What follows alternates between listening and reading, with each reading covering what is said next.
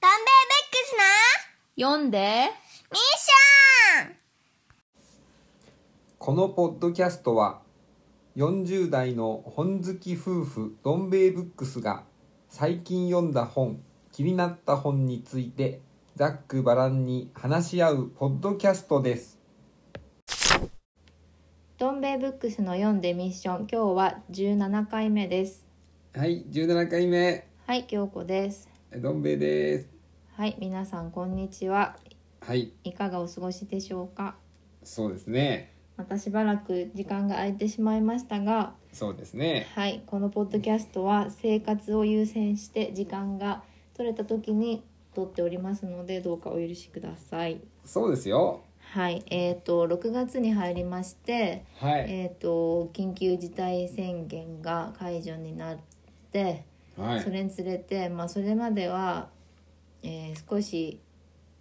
普通の生活と違う生活をして、まあ、ちょっとうん学校がなかったりだとか勤務を調整していたんですがはいだんだんとそのコロナウイルス前の生活うんに、まあ復旧しつつありますよはい、やや近い生活に戻ってきてはいプラス、まあ、梅雨入りし梅雨入りもしてねすごく暑いので暑いよこれもうすごいなんか疲れててはい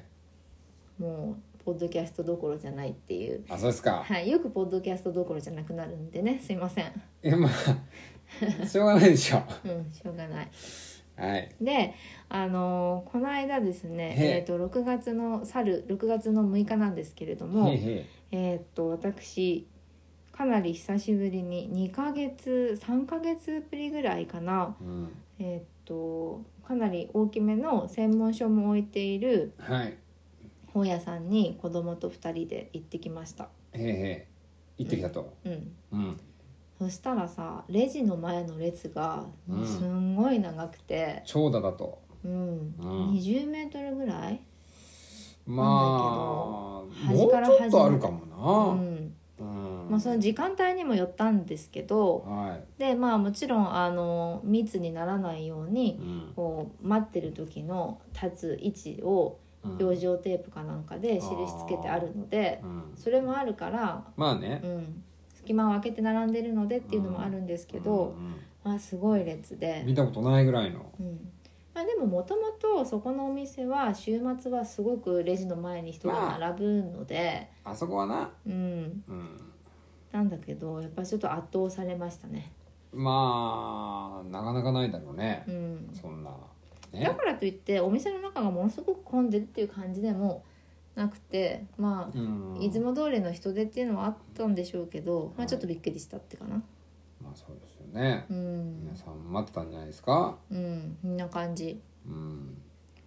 本をねなんでもうその日はずっと買えなかったものとかええあのその期間面白そうだなと思いながらも、はい実際手に取って見れなかった本とかいっぱいあったのでえもうその日はもう私は今日はお金のことはえうん気にせず、糸目をつけずにそ買っちゃ買ろっうとてやろうと思ってえはいえ結構いっぱい買いまし相当た買ったようですねそうですねえでまたすんごい列が長いかえらはいなんかもう買おうかなと思って、うんもう一回並んだらもう買わざるを得ないっていうかやっぱやめたって言ってまた並ぶとかできない感じなのようんまあねなんかちょっと勢いが必要だった、また一から並ぶのかってなっちゃうからな、うん、だけどさ並んでる時間が長いからやっぱりその時に見てたらあれやっぱりこれいらないかもって思ったりとかうんもちろん本屋さんだからあのレジ前のアイキャッチャーじゃないけど並んでる間ずっといろんな本が見えるわけですよあ。ーであれそうだこんななのあったんだとかもすごいなるからうんその辺がすごいあのうん難しかったです自分の精神を平常心を保っていくのが「えこれ見てなかった?」とかあなってあなるほどねはいはいそんな感じです。はいなのでまあ今日はその時買った本のこととはいあとはお互い今読んでいる本の話などをしたいと思います。そんな感じではい、よろしくお願いします。はいはい、それではですね、えっ、と久しぶりに本屋さんに行っはて本を買った話をするって言ってたんですけど、言ってたなそこからさらに2週間の時が経ってしまい、 2 weeks 経ってた Yes でその後またその本屋行っったから、家族で行ったら今度はうん、でも話にフレッシュ感もないしその時買った本もなんかもう読んじゃった読み散らかし中だから読み散らかしたとうんなんでもうもういいかなそのと話はちょっと置いといてというか、置いといて、まあ一旦もうカッコに入れてうんうん、うん今もう6月の終わりでしょだからいろんなことがあった2020年も半分が終わろうとしてるんですよ。半分が過ぎようとしておりますとイエスねだからこの2020年のはい上半期の読書を振り返ろうっていうあそうですこかとでいかがでしょうか。まあ大して振り返るほど読んでないんですけども私の場合はねう、うんんなんかでもコロナウイルスのこのことがあってはいいろんな人がまあ時間があるから本読んだりとかいろんなことやってるじゃ。うんーんなんかほら時間があるからそそれ長編読もうとかう、ね、うん、そういうのもあるし、うんなんかオンラインで読書会やりましょうみたいなのとかああーそういうもやつなうん、なんかツイッターとかで時々流れてくるの見てても実際そういうのいろいろ動きがあったんだう、うんん、うんやってたんだやってる人たちもいたうんでなんかやっぱりこの本の良さ本を読むことの良さを語るってる人とかもで今さうんやっぱいろんな人が音声配信とかやってるじゃないですかポッドキャストもそうだし、あーまあ、ラジオトークとかあと YouTube とかラジオトークってツイキャスいうのはまたポッドキャストと違うのまあポッドキャストだねあーポッドキャストうん、だけどあの1回が12分までって決まっててあ短いんだそう短いんですね、それでまあいろんなことやってたりしてうんはいあの本がテーマで話してる人がいっぱいいるんですよ増えたってこともう増え、まあ、私が注目してなかったのかそういう音声で配信する人が増えたのかうん増えたことによってやっぱりあの Spotify とかが本気を出してきてるのでこうアルゴリズムであーアンテナに引っかかりやすくなってるっていうのもあると思うんですようんだからいろんな効果があると思うんですけどうんあの本について話してるのをうん聞くことがあるんですがうんいろいろだなと思っていろいろ一言で本が好きと言っても、うんその内容はいろいろだなと思ってあーみんながみんな特定の本を読んで言ってるわけじゃないとうんそれぞれみんな関心持って飲んでるよというこうんまあうん例えばですねスポーツが好きって言ってもとはいまあなんかわかんないけど野球が好きな人とフィギュアスケートが好きな人とかってまあ全然違うやん、全く違うだろううな、んまあ、両方好きな人もいると思いうやけいるとはど思うけどさなんかそれに似たようななんかこうん本というものは一緒だけうどそうーんなんか人種が違うというかうまあ全然違ううんんだなっていうのを感じた例えばあのなんか見てみたのははいあの合理性とか効率とかをう追求してるようなタイプの人で、まあ、うんビジネス書とかをすごいいっぱい読むんだけんど、あの最近はオーディブルのオーディオブックで、うんまあ、1.2倍速で全部聞いてますみたい なそれはそれはあれええあつ違森うあつ森じゃないんだあつ森じゃない思考は現実化するみたいなナポレオンヒルかあーあるしそんなやつえそんなえ本当にそんなの聞くのナポレオンヒルかななんかよく本屋さんの店頭でずっとかけられてるやあーあるあるずーっとかけてるやつつうんうんあれそうなんだそ早いんな感じじゃなかったうんあ嘘かもしれないまあそれはいいんですけど、はいそこまで早くなんないよ1.2とか1.5あいやはわかるよ、ううんんうんまあ、そういう人もいれば、ねあの古本屋を巡りをして古い本を買ってみたいな、うんまあ、人そうもいればいうジャンルの人もいるわなうんんエンターテインメントが好きな人もいればうんねいろいろなんですよ。まああとはそうだね古本が好きな人もいれば逆に、うんうんあの古本は気持ち悪くて無理っていう人もいるしね、うんまあそれは昔からいるんじゃない、うんうん、いる、うんまあ、それもでこのコロナになっちゃってさより一層気持ち悪いとかいう、んなっちゃってる部分もちょっとあるかなっていううんねち、ょっと気持ちわかりますよまあ、私古本並びに図書館の本とかさ、うん、でもそれ言ったらさ新刊の書店の本だってさどうかってなっちゃうけどねだからその新刊書店で働いてる友達に聞いた話によると、うんもう全部本をパックしてる、え全部パックうん、全パック全部うん、なんか全部っていうか、まあ、コミック以外の本も全パッなクんかいっぱいパックしてるってシいうよュリンうなクして話を今どうなってるかわかんないけどあーもう最もあの、うんすごい緊急事態宣言でピリピリしてた頃うーんはそういう話してたんで全部があれだよググリコ森永事件の後のお菓子みたいになっちゃったんだなそれあうん まあ、うん、お菓子はだってお菓子だってパッケージなんかあれだよなかったそうそうあれ以降ね、うんビニールパックされるようになったんそうでじすゃよんあねなた本もそうなっちゃったんだろう、うんんまあいいんですけどまあでも本以外のものも確かに今までは平気でいたけど、ちょっとなんか、うんうわこれちょっともしかして気持ち悪いなっておいろいろあるよあるでしょパン屋パン屋それ前からじゃんえ前からトングであの自分で取るようなパン屋さんでしょそうそうそうそうあれも裸じゃないですかでもそれはうん今もう全部袋に入ってるじゃないですかそうそうあとそお惣菜屋さんとかさうんそれねあれな気になりますよねうんあれありますよでえーこの間ある量販店にいた時に、はいあの店内でアナウンスをしてたんですけど、店内うんうんそのうんアナウンスはで言ってたのでびっくりしたのは、はいお札を舐めないでくださいっていうのをな言ってて舐めるのはじいさんだろうがなんかそれをみんな嫌だと思ってるのは分かるんですけどそれをなんか店内のアナウンスでお客さんに対してお札を取る時に指を舐めないでくださいお札をじゃない指をだ指を舐めないでくださいってうん言ってたのにすごいびっくりして昔のおじいさん先生とかさあの学校でさプリントかぶる時必ず舐めてたもんなそうテストをなかつあのう店員に話しかけないでくださいっていうのもあそれは言ってるよ言ってるよねだからあのあの100均の店とかさ、うんそうそうそううんなんまかあすそすごいな感と思染ってのこともあるけど要するに時間がかかっちゃうから、うんあの店員に負担かけるなっていう意味もあるだと思うけどねうんうんなんかそのでお客様のあの安全とともにあのこういうお店を続けていくためにはそうそうそうそう働いているものもうん安全もあの守らないといけないのでご理解くださいみたいなこと安を全もあるし、うんその業務的な負担をかけないでほしいっていう言葉も意味もあるんじゃないのあれそうですねんはいうんまあわかりますあよるんねですようんなんかそれが結構びっくりしたんですよねあなお札舐めるなって、指先を舐めるなっていうあーあー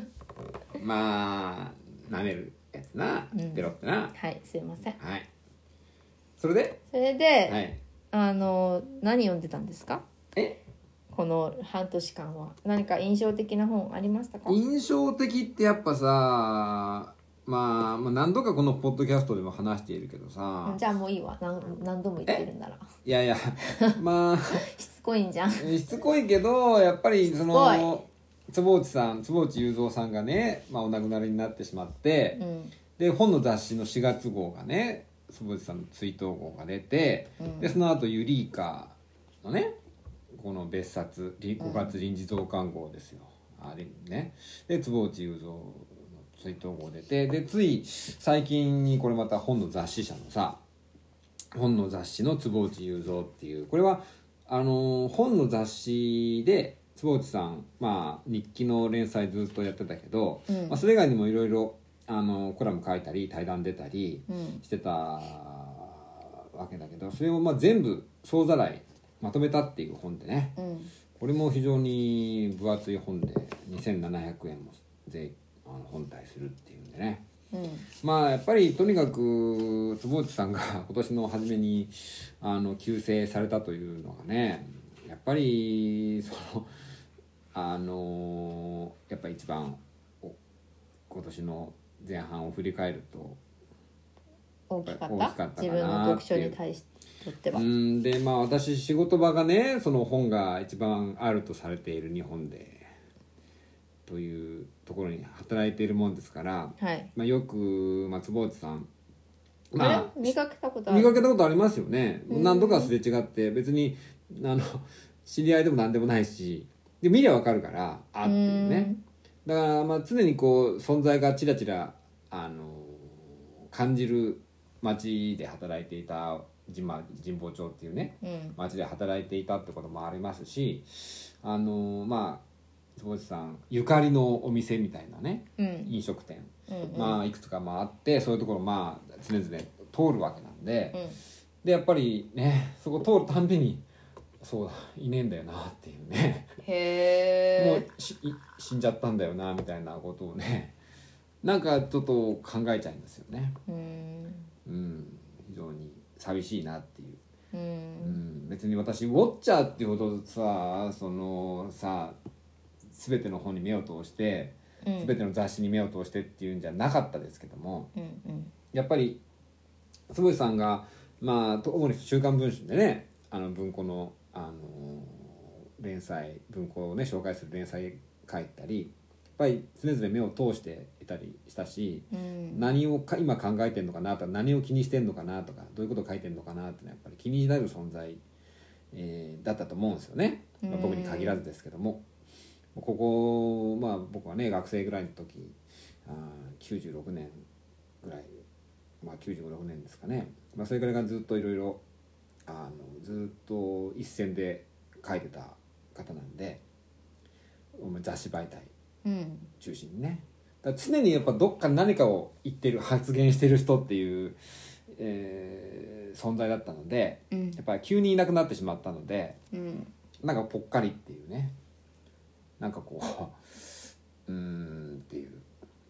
ぽっかり心の中にぽっかりという感じがありますよね。うんはういんそれです。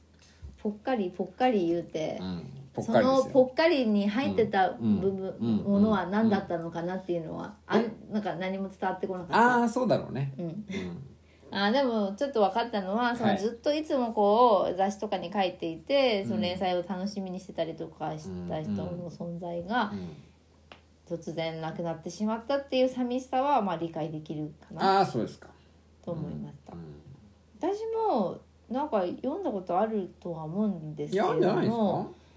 多分自分の興味がある話題にそんなにかぶってないからそこまで印象に残ってないんですか、まあジャンルがねジャンルがう。ん、うん。多分うね、ん。そうね、守備範囲がね。うんあとまあちょっと私の個人的なあのはい弱,、弱点っていうか、まあ、弱点こう東京の街の思い出東京の話みたいなやつすごい嫌いなんいでやー、まあね、坪内さん、とにかく東京っ子ですから。そまあ、なんかわかんないからね大体えうん、分かんないから嫌いなんだまあよ、僕もね、全然東京っ子じゃないから。うん川崎の田舎っ子だからうね。んだから、坪内さんが書いてる、そのさ、東京のありし日のね、うんよか、いい、まあ、いい時代だったみたいな。うんそういう思い出話ってのはやっぱりちょっとね遠くから見てるようなねあの感じであの見見たり読んだりしてたっていうのはありますけどもね、うん俺の世界の話じゃないなっていうねうんだからちょっとありましたけどちょっとなんかあここはちょっと 全然違うよなっていううね、うんんやっぱ特集ですよね坪内さんみたいな境遇の人ってお父さんがさあのやっぱりまああの、まあ、経営者っていうかじ実業家っていうかね、うんダイヤモンド社のあの、ね、社長だったりした人ですからうんお父さんもねまあちょっとねあの全然境遇がね違うしい生きた育った環境も違うしまあねそういう意味では全然あのなんていうか考えてみれば共感すするようなあのなんていうの基盤その地盤ななんかね違うんですけどちょっと憧れの人みたいなところまあありますよね特に私のようなね、中途半端な田舎者みたいなところだとね、うんありますよ、うん、世田谷なんて近いのにね近いけどやっぱ全然違うから、うん、うん神奈川の川崎のね片田舎とね電車でチュッて行けるけどねチュッて行けるけど全然違うからねうーんそうなんだ。わは、かりました。いはいはい。えっと私はね、まずはですね、この期間に手に取った本の中で、おまだ全部は読んでないんですけど、はい一番あの一番興味深い興味本深いというのは、えええっとね、うんこれは現代書館だったかな。ん違う、間違えた。築地書館。現書代館し書か合ってな館とかった築地書館もだいぶ違うけどな 申し訳ありません傾向が違う築地ぜ、書館でうん書かれた方が山野井徹さんという方で、うん、えー日本の土土って地質学が明かす土ってあ黒の土と縄文文化土か土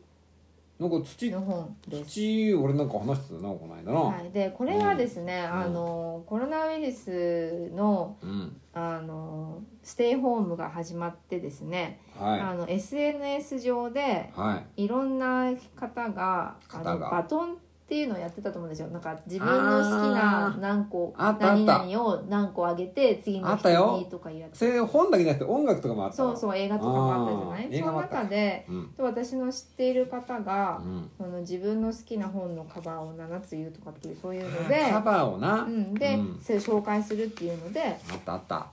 の日本の土」っていう本を紹介されていたんですよ。また地味なはいでタイえーっとテーマだな、でそれを私は見てうんで土について考えたことあった今まで俺あるよだからえなんで 土がなんで買わなきゃいけないのそうですその話 ね前回ね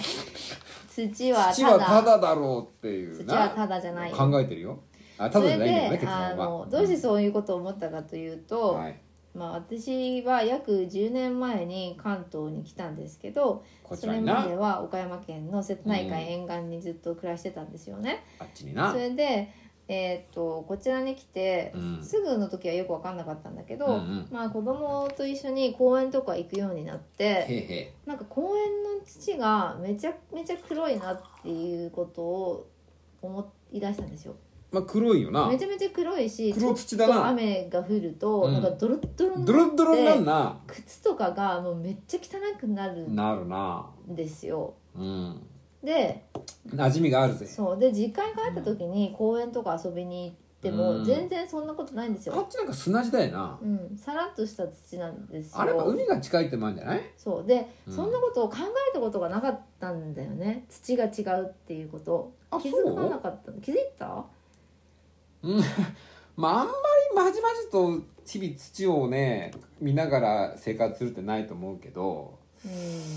うーんなんかさうん学校とかでもこう、日本全国にはこういう風土の違いがあってとか気候の違いがあってとかって、うんうんうんうんいろんなこと習うじゃないですか。まあ習うよねで今子供が学校行ってるからはいそれでそういったのを習ってくるのを見たりするんですけど、うんうんうんどうしてもこう東京中心とまでは言わないが、はいこう共通の日本の風土ってこんなだよなみたいな感じの、あー原風景みたいうな、ん、そうなんていうのかな、うんか概念上の自然みたいなのをめでながら語ってる口調があー多いと思うんですよ。日本昔話みたいな、うんうん、春になったらタンポポでタケノコで春ひはばりが花泣きみたいみなたいなうんそう桜といえばソメイヨシノみたいなさうんそうでもまあそれういうでそれをずっと見てきてるかまらあステレオタイプ的なうん気づけないっていうのかまあただ自分がぼーっと生きてただけなのか知らないけどふと気づいたらうんあれと思ってあとは一昨年ぐらいに実家に帰った時に子供と磯遊びをした時にうん子供がなんか何でもない石石石ころみたいなのをうんすっごい綺麗とか言っていっぱい拾ってたんですよ。石拾うなでもともとあの子はちょっと石が好きですぐ石を拾うんですけど石を好き俺も石拾っ最てるけ近はどそうなでもないんだけどうん前こうちっちゃい頃うんよく石をいっぱい拾ってきてて、いっぱい拾ってたよなすポごッいケに嫌入だっれてたの、うんまあそれ置いといてでなんかその椅子遊び行った時に石を拾っててでなんでこんなそこら辺にある石をね拾ってんだろうと思ったら、なんか母親が「ああーこれなんか花崗岩のやつやね」みたいなことを言あってーあー帰省した時てにってそこうとそう帰省した時にだから、うんあそうかと思ってそれは瀬戸内海の沿岸のうんであの子は見たことないから珍しあくーて。こちら関東のその公園とかでは見ないような石があるとそうそうそうそううん拾うんだと思って、うん自分にとってはすんごい見慣れたね石だ単なる石ころだろうと単なる石っていうか、ちょっとなんかい岩の欠けた破片みたいなあーでちょっとキラキラしてるのかなうんそうそうそういう破片が入ってね、そういう問題意識を初めて一昨年ぐらいに持ち始めたところだったんですよ。うんでそれでその知ってる人がこの本をあげてて私も最近その土の違いに気づいて関東は関東ローム層で本当に黒い土ですよねって。うん行ったらその人が返事をくれて「いやこれはこのまずは関東ローム層が火山灰だっていう、うん今までみんなが習って常識と思ってることを、俺もそう思ってたなそう否定することから入っててちょっとその謎解違うのきみたいになっててすんごい面白いからおすすめだよって言ってくれて。なんかわかんないけどさ富士山のは灰みたいなのでそう私も富士山が噴火した時の灰が降ってるから土が富べ士ちゃ山べちゃが大で噴火してみそうたいなそういうだからなんとなく黒くってみたいなそういうイメージあったよそう粘土みたいなそうそうそうやゲつチャなんゲチだャってゲチャゲチャしてるみたいなどうも違うんだそうじゃないっていう話えでそのもうそれはもうそれが今そうなっちゃってるので更ね新されたの、うんでちょっとこれ理科の本だからちょっと難しいんですよ難しいねガチなやつだ難しいんですよ真剣な本だからこうれん、で、うんなのでちょっとまだ4分の1ぐらいしか読んでないんですけどあこそう意外とこま読んでないでね読んだ中でもすんごい面白い本が書いてあって、はいでそのそのことは面白いこと書いてあって、うんそのねびっくりしたことっていうかびっくそれはりしたとメモってあるんですけあそうどですかうん偉いねそうかなメモしてえっとねそれは、うんえー土についての疑問っていうことでこれはい第2章に書いてあるんですけど、はいなぜ土の中になぜうんタイムカプセルを埋めたり掘ったりするのか、なぜ時を経たものは土の中から出てくるのかって書いてあって、まあ遺跡とかなそうそうそうそう出てくる確かにうんよくなんか工事現場でさそう出てきちゃったみたいなで工確事かスにトさップみたいまあ、な昔のやつが、まあ、出てくるのはわかるじゃんだけど、うんなんでタイムカプセルを土の中に埋めるんだって確かいうにの埋もめるな別に埋めなくてもなよんくかないと変なカンカンに入れてそうんカうンカ大ンに入体れて缶に入れる缶に入れる缶に入れるサビってね え錆びるよね缶なんだもんダメだよねそうなんだよ、もっと考えろって話だよなうんんでも確かに考えたことなかったと思ってそのことをえどのことその土の中にいろんなものを埋めて掘る埋めちゃう埋めることもそうだしあーなんで昔のものって土の中にはいから出てくるんだろうと思ってえでもそのさ別の話だよね埋めるのと埋まってもるちろんもちろんもちろんろんうんうんだけど多分昔のもの時を経たものが土の中から出てくるっていうのが先にあって、あだから埋めとだこうかかみたらい埋なめとくっていう発想になるんだと思うんだ埋よね。めといたらちょっとなんかこうなんか長く持つんじゃないかみたいなそうそうそうそうそうととかうんあとはし人や動物とかが亡くなった時に埋葬するっていうあー人間の文化的土な葬みたいなそうそういうものもあると思うし、ううんん、まあそうなんですあだけどまあも物も出てくるわけじゃないですか土器とか、土器出るう、なんそういう道具みたいなやつうんでそれはでも昔から人は埋めたのかみたいないや埋めたわけじゃないと思うけどねで埋まっそうたんだと思いう問題提起をしたところでうんこれからなんかすごいあの地質とか土壌とかの難しい話になったのでちょっとええ読書のスピードが今止まっておりまえしてちょっとついていけないわけちょっと今これは寝かしといてあま土に埋めたら向いてんのたそう今土に埋めた 土に埋めたら土に埋めてそう本をそう本には土に埋埋めめたらといて、でね私この類の本ね前にも買っててですねうんうんであったのこれあこれな「ウェゲナーの大陸移動説は仮説実験の勝利」っていうこの本をこれ書評なで読んですんごく面白そうでこれなんと文芸者だけどなこそうれ文芸者この書いた方はですね、うん長年高校の地学の先生をされていた方じゃあこれはですねあのいあの文芸者がどうでないじゃ言っちゃ失礼だけど、うんちゃんとした本なんだなそうちゃんとした本なんです ちょよっ。と文芸者ってことでちょっとうんって思っちゃうよね、はい、そのね、うん、ううんんまあいろんな在野の研究者の方がいらっしゃると思うんですけど、えあのえこれちゃんとした研究者の方はい、うでんこの本はすごく面白そうだなと思ったんですけど、はいこれもあの地学とかの理科の本だったので途中でちょっとうんってなって、いいところも一旦土に埋めようと思って置いといてるんですその前に埋めたからだいぶちょっとこもうう地層ができて土る土に馴染んで一んじゃ個ない下の地層に埋めてるの。あーちょっとこのうん、下の方にそうそうそうなっちゃっただからこれをちょっとまたえ掘り起こして掘り起こして 今年中にはこの2冊をえ読めたらいいな気持ちも掘り起こす必要があるんじゃない、う、んなんかでも最近さまた地震がちょいちょいある自じゃ信な多いいですなかあれなんかあれらしいなあのーあのーこの間のほら3.11の余震らしいなうん、えでそれどころかね、うんもうすごい前の余震とかもあるじゃない結構いろいろえどういう余震なんかすごい前の地震の余震とかってすねんごい聞前っかてない100、年前の余震ってことうん、ちょっとすんごい前ってどのぐらい前か忘れちゃってちょっともうまあ話でがいもい加減になってきたからやめよう、人間のさあのほら尺度と地球のそうそうそう尺度は違うからさそううん10年20年なんてもう一瞬なんだろうなう、うんそうなんですよね、そうなんですよでもこの大陸移動説っていうのは、まあ、その科学なんですけど、まあ、その確かめ実験とかして確かめられるようなこ生きてねえからうなそ人う間そういうのじゃないじゃないですか。何千年何億年の世界だろだっうてん、うんだからそ伊豆半れ島がを実はみたいなやつだろう、うん仮説実験の勝利ということで詳しくどうしてこれがちゃんとした証明されたのかって話なんでしょうけれどもうんちょっと私のあの脳の方がついていきませあんーでちょっちょっと一旦と能力が、はいああついていかないと土に埋めてえ温めております。今大陸移動してるんですねそううんでもあ何かの何ねかが大陸移動してるんですね小学校の時にはあいったでしょ、えウェゲナーの大陸移動説ウェゲナーっていう名前はちょっとあの覚えてないけどなんかほらもともとは大きい大陸でしたみたいなそうこの地図のこここここがあってでみたいなやつそうそれねがガチャンってなるそようみたガいチャなンそとれなるよはみたいなあのなんか見たなううん、なんかあれじゃない教育テレビ的なやつで見せられたと思うんですもんななんか教科書に載ってたからだと思うよあれ国語の教科書に載ってたなんかこことここがガッチャンコみたいな、うんあったあったそうなのでこれを読みたいなと思いつうつん寝かしておりうます、んまあメガセルいいんじゃないですかはいそんなじ、感じかな、うんはい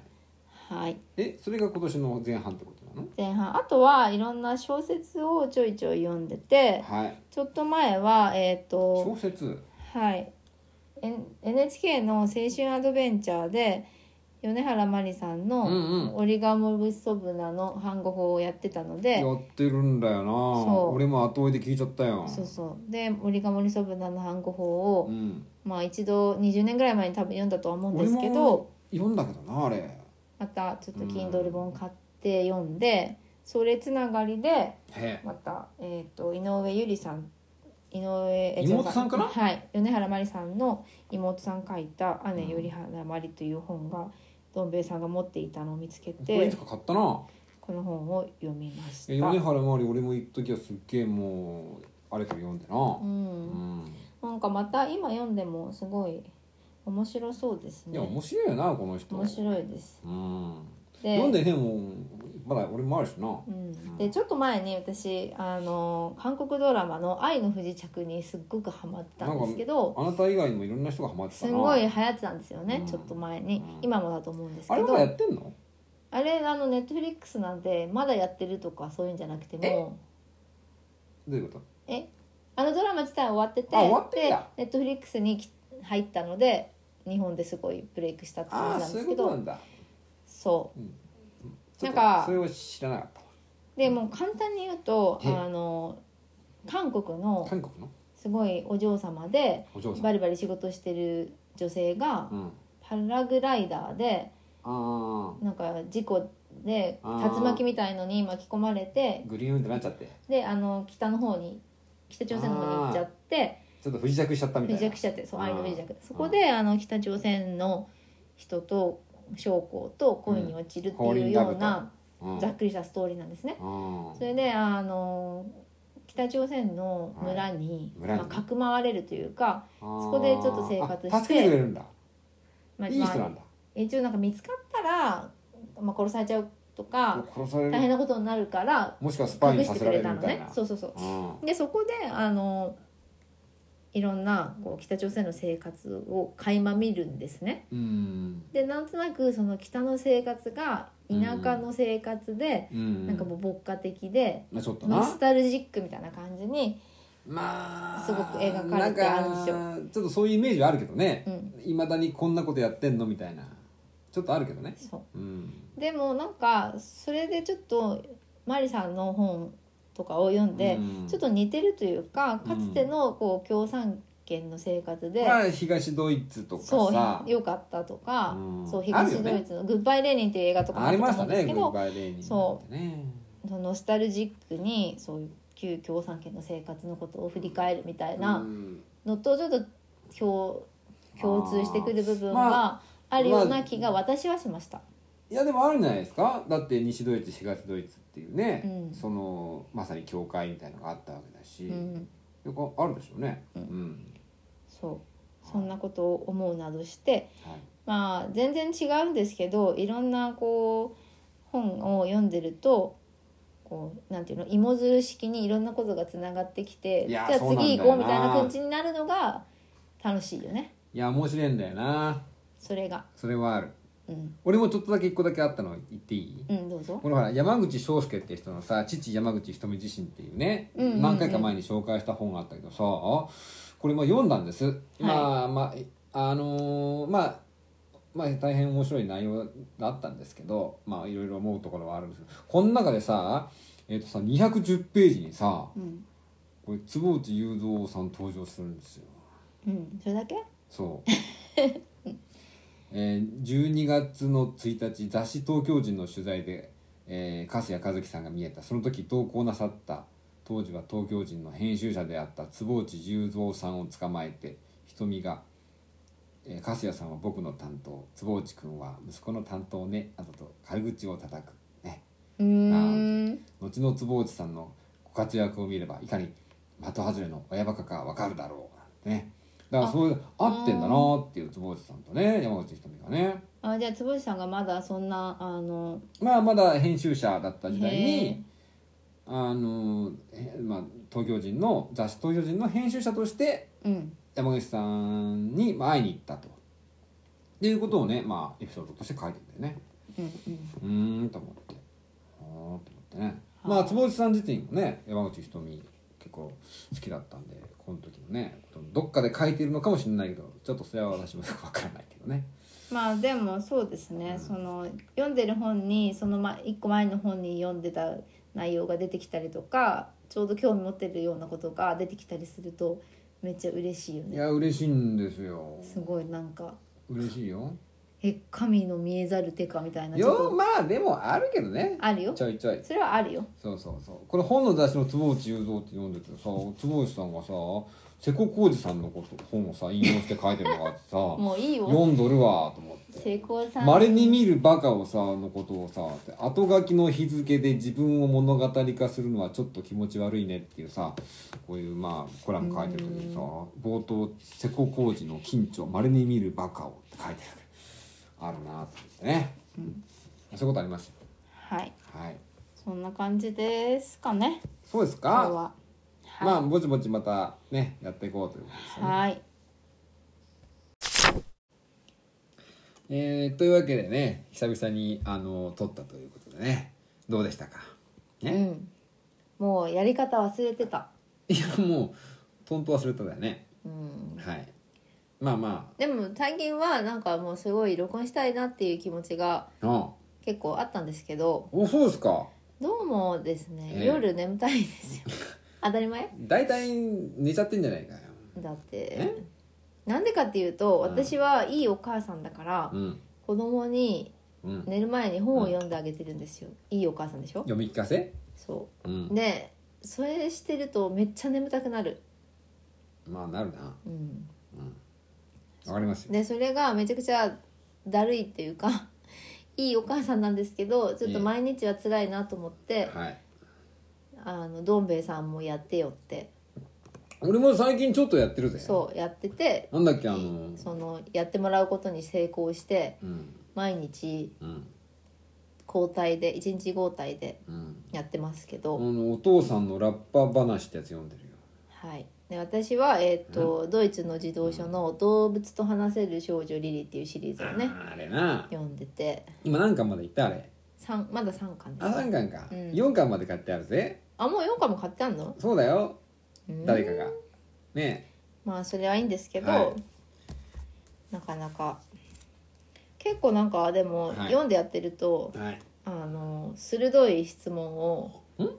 してくるんですよね。チャナリーがうん、なんかどうね鋭いってどういうことなんだったかな忘れたけど、あのちゃんと聞いてんだなと思ってああなんかわからない聞いてねえ時ような感じだけどなそう全然聞いてないのはだらだら感じなんだけぐだぐだぐだぐだしどてなうん、そあれって聞いてんだ、う、うん、聞いてるみたいうでん、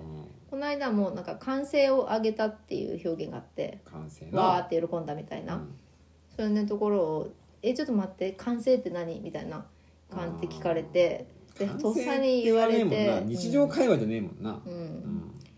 でも大人だったらその完成を上げたって意味が分からなくても前後関係でまあなんか喜んだって意味であーわーってス感ルじかなーみたいでなきるんじゃないかなと思ったんですようんだけどなんか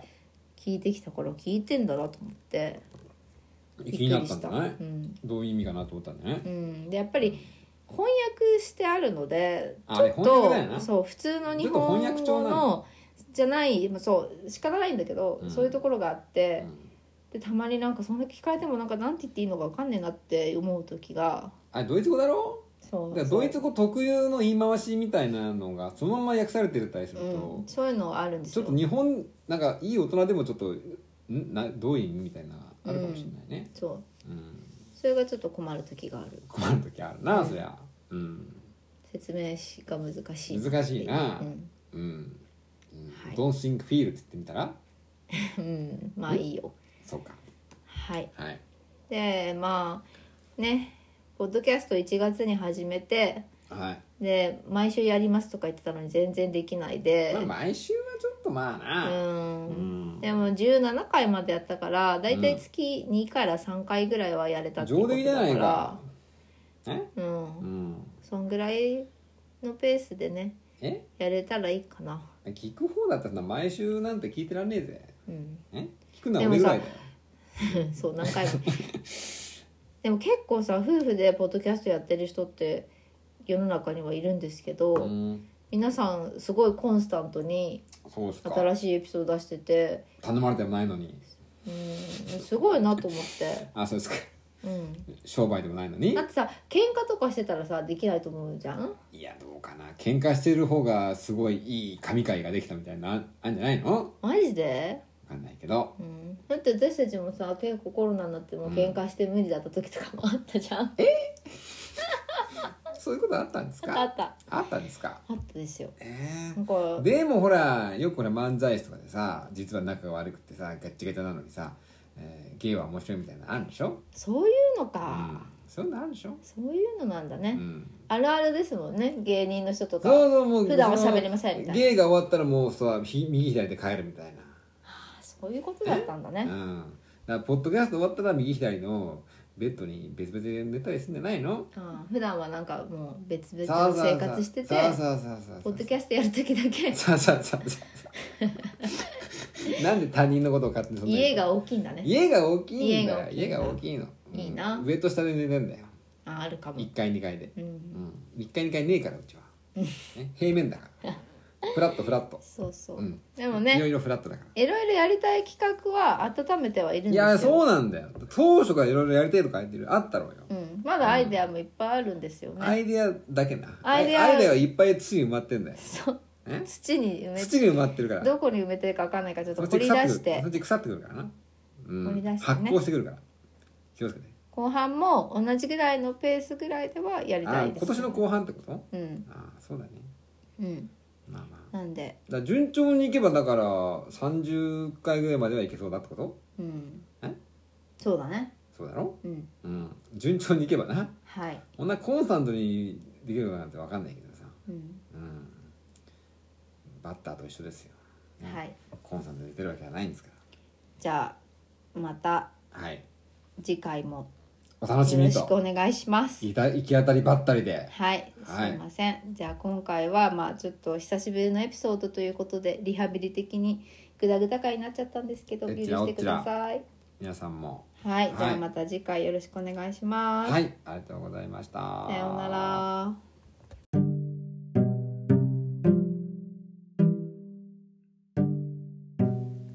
どん兵衛ブックスの読んでミッションをお聞きいただきありがとうございます、えー感想やフィードバックがありましたらツイッターのアットマーク読んでミッションまでよろしくお願いしますまたアンカーのアプリからお聞きの方はメッセージボタンからボイスメッセージを送ることもできますのでよろしくお願いします